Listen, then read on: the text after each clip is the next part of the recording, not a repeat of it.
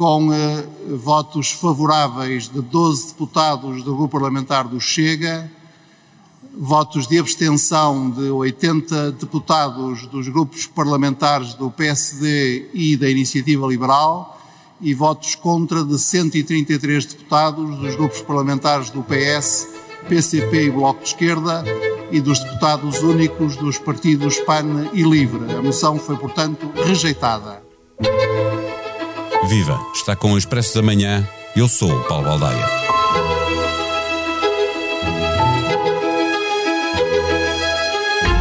A moção de censura é uma iniciativa parlamentar que pretende reprovar a execução do programa do governo ou a gestão de assunto de relevante interesse nacional. Pode ser apresentada por um quarto dos deputados em efetividade de funções ou por qualquer grupo parlamentar. Para ser aprovada e fazer cair o governo, é necessária uma maioria absoluta dos deputados, ou seja, 116 votos.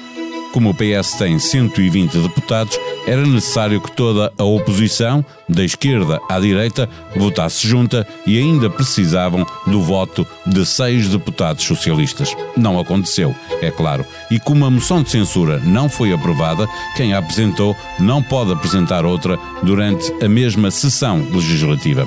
É por isso que o momento político escolhido pelo Chega tem importância.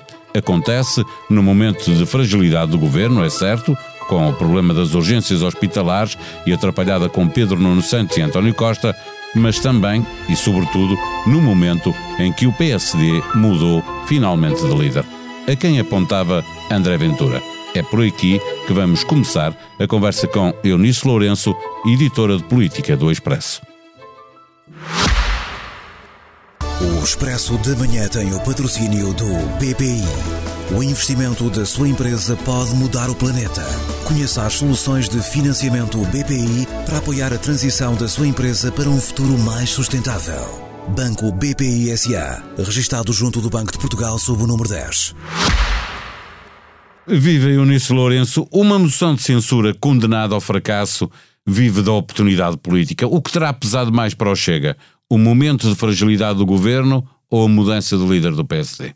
Eu acho que pesou mais a mudança de líder do PSD. Acho que esta foi uma moção uh, entregue com o timing certo para apertar, condicionar, pressionar uh, o novo líder do PSD, Luís Montenegro, que só entrou de facto em plenitude de funções uh, no domingo e teve de tomar uma decisão sobre o que fazer nesta, nesta moção. Uh, optou pela abstenção, que eu acho que era a única uh, opção possível para Montenegro, mas fez outra opção um bocadinho estranha, que foi não aproveitar a moção para criticar diretamente, para questionar diretamente o Primeiro-Ministro, nem para uh, uh, dialogar uh, com o Chega. Se pelo lado do Chega acho que fizeram bem, aliás, cumprindo aquilo que tem sido uma espécie de prática parlamentar, tanto do PSD como do PS, que é não fazerem perguntas a intervenções do Chega, já quanto a não fazer perguntas ao Primeiro-Ministro, acho que foi um momento desperdiçado para o PSD eh, tentar também ele pressionar António Costa.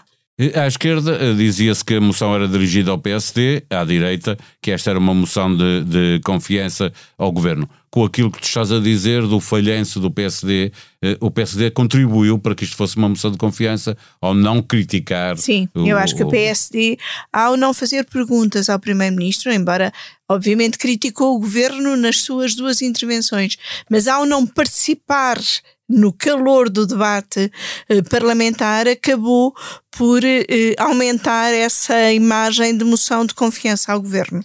Eh, eu nisso pode justificar que um governo eh, que está a chegar agora aos 100 dias eh, esteja cansado com as trapalhadas de quem está, eh, às vezes parece em fim de ciclo, quando ainda falta tanto tempo ao final da legislatura? Eu acho que a única coisa que justifica é termos um primeiro-ministro cansado.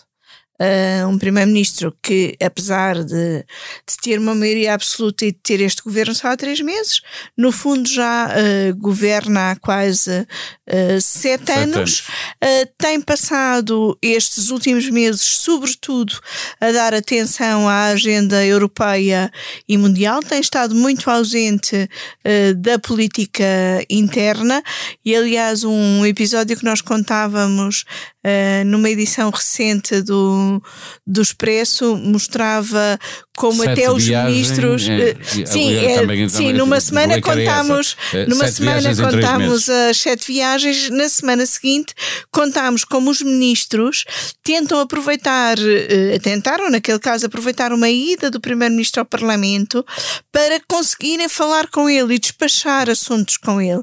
Ora, isto não é uma forma de um, de um governo uh, se governar e, uh, claro que uh, a manifestação mais clamorosa disto ou deste desgoverno é o caso com, com Pedro Nuno Santos, mas já tinha havido casos de descoordenação e até de falta de agenda, como se este governo não soubesse o que fazer com esta maioria absoluta.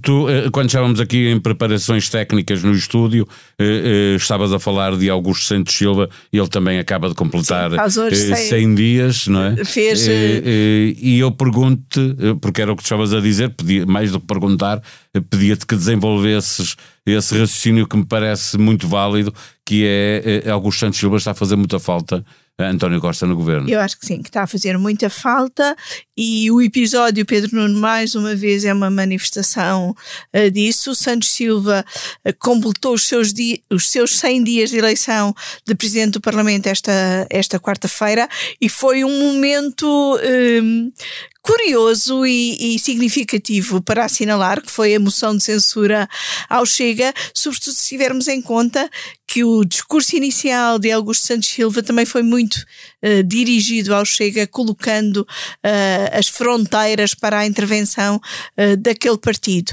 E, e, Augusto Santos Silva tem sabido lidar com isso nestes Eu 100 acho dias? Que, que sim, que tem sabido lidar muito bem com isso, tem sabido usar todo o seu poder, não entrando em muitas trocas de palavras com o Chega, que era aquilo que muitas vezes Ferro Rodrigues fazia porque não conseguia resistir Augusto Santos Silva é muito mais frio e, portanto, consegue usar tudo o que tem à sua mão, nomeadamente seja o regimento da Assembleia da República, seja até a Constituição, para ir quebrando a força da intervenção uh, do Chega, com o regimento nas intervenções em plenário, com a Constituição, por exemplo, não aceitando sequer uma, um projeto de lei do Chega para a prisão perpétua para uh, homicídios de, de menores, ficou logo vedada à partida o seu debate e de tal maneira que o Chega esta semana já reapresentou um projeto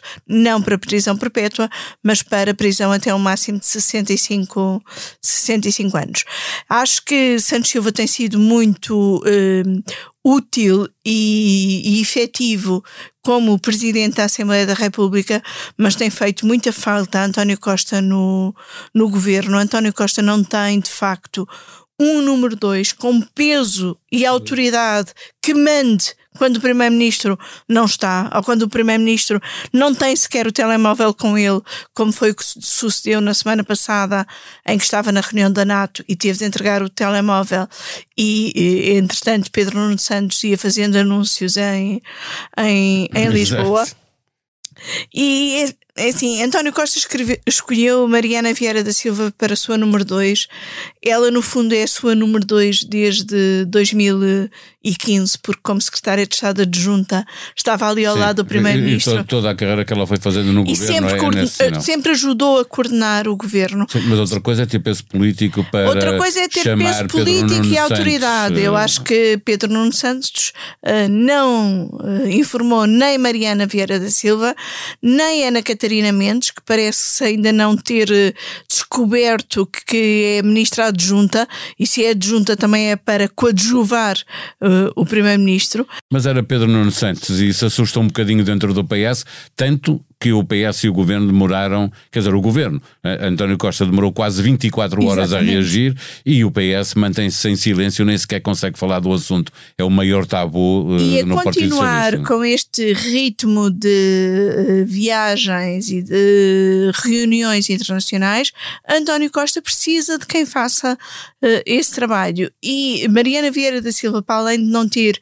o peso político para calar Pedro Nuno, uh, o peso político necessário para calar Pedro Nuno, tem também muito trabalho para fazer e dar-lhe ao mesmo tempo uh, o lugar do número 2, mas dar-lhe pastas muito Sim, pesadas. Ela já não tem só a coordenação, já tem não pastas consegue. executivas. É tem pastas executivas, tem o PRR, tem a administração pública e não é sequer possível conjugar, conjugar tudo isto. E o que falta uh, notoriamente no governo neste momento é coordenação dá a ideia que aquelas reuniões de coordenação que antes existiam e que todos os governos têm de ter e que muitas vezes incluem eh, os principais ministros, mas também o líder parlamentar, o secretário de Estado, o secretário-geral adjunto do, do PS, que essas reuniões ou não têm existido ou o primeiro-ministro não tem não tem estado nelas.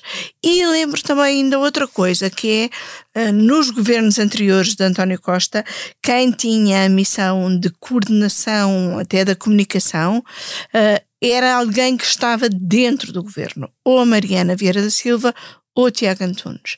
Neste momento o governo tem um diretor de comunicação que uh, exerceu, uh, iniciou funções há seis meses, que não tem assento. Já deve no... estar arrependido. Há seis meses, não, há, há um mês. Há um mês. Há um, mês. mês. O governo não tem seis meses, portanto, percebeu-se que era.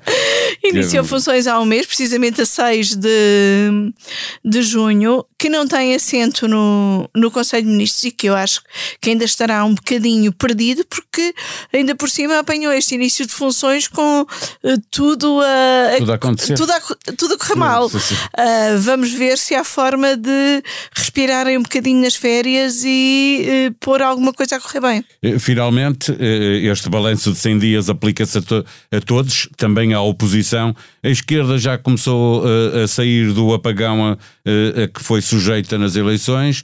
Pergunto-te, e à direita, se o PSD e a Iniciativa Liberal já se habituaram a viver com um Chega que tem esta força mediática que eclipsa muitas vezes eh, tanto PSD como a iniciativa? Começando pelo fim, eu acho que o PSD e a Iniciativa Liberal ainda não sabem uh, lidar com o Chega. E o Chega tem, nestes 100 dias, sido de facto o líder da, da oposição.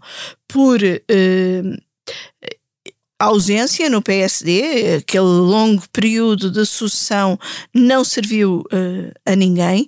Eu estive no Congresso do PSD no último fim de semana e vim de lá hum, surpreendida com Montenegro e com a expectativa de que finalmente tenhamos um líder do PSD uh, que seja líder uh, da oposição. Na iniciativa liberal tem, tem, tem tido alguma dificuldade em perceber o que é que se está a passar, porque eu acho que a iniciativa liberal está a ter mais dificuldade em marcar a agenda com tantos deputados do que tinha quando, quando só tinha Cotrim. Uh, a esquerda ah, saiu um bocadinho do seu estado de choque, mas eu acho que ainda não saiu uh, o suficiente e ainda está muito traumatizada pela queda monumental que teve a 30 de janeiro. A Autoridade Tributária de SIAP realizaram oito buscas no Funchal, no Porto e em Malta para recolha de prova relacionada com a alienação do navio Atlântida. Há suspeitas de fraude fiscal agravada e branqueamento. Não estou acusado de nada, não sou arguído em nenhum processo. Reagiu assim o dono da TVI no Facebook. Empresário russo ligado à Gazprom, encontrado morto na piscina da sua mansão, é o nono milionário a morrer em circunstâncias por apurar. Partido Conservador já prepara a substituição de Boris Johnson. Delegação de deputados visitará o Primeiro-Ministro para tentar uma saída pelo seu próprio pé. Caso contrário, promoverão nova moção de censura, um mês depois da última, em que Johnson foi segurado com a oposição de um terço dos seus deputados. A sonoplastia deste episódio foi de João Martins. Voltamos amanhã. Até lá. Tenham um bom dia.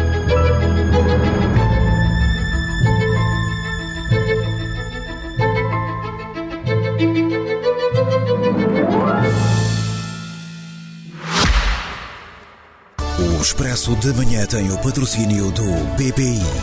O investimento da sua empresa pode mudar o planeta.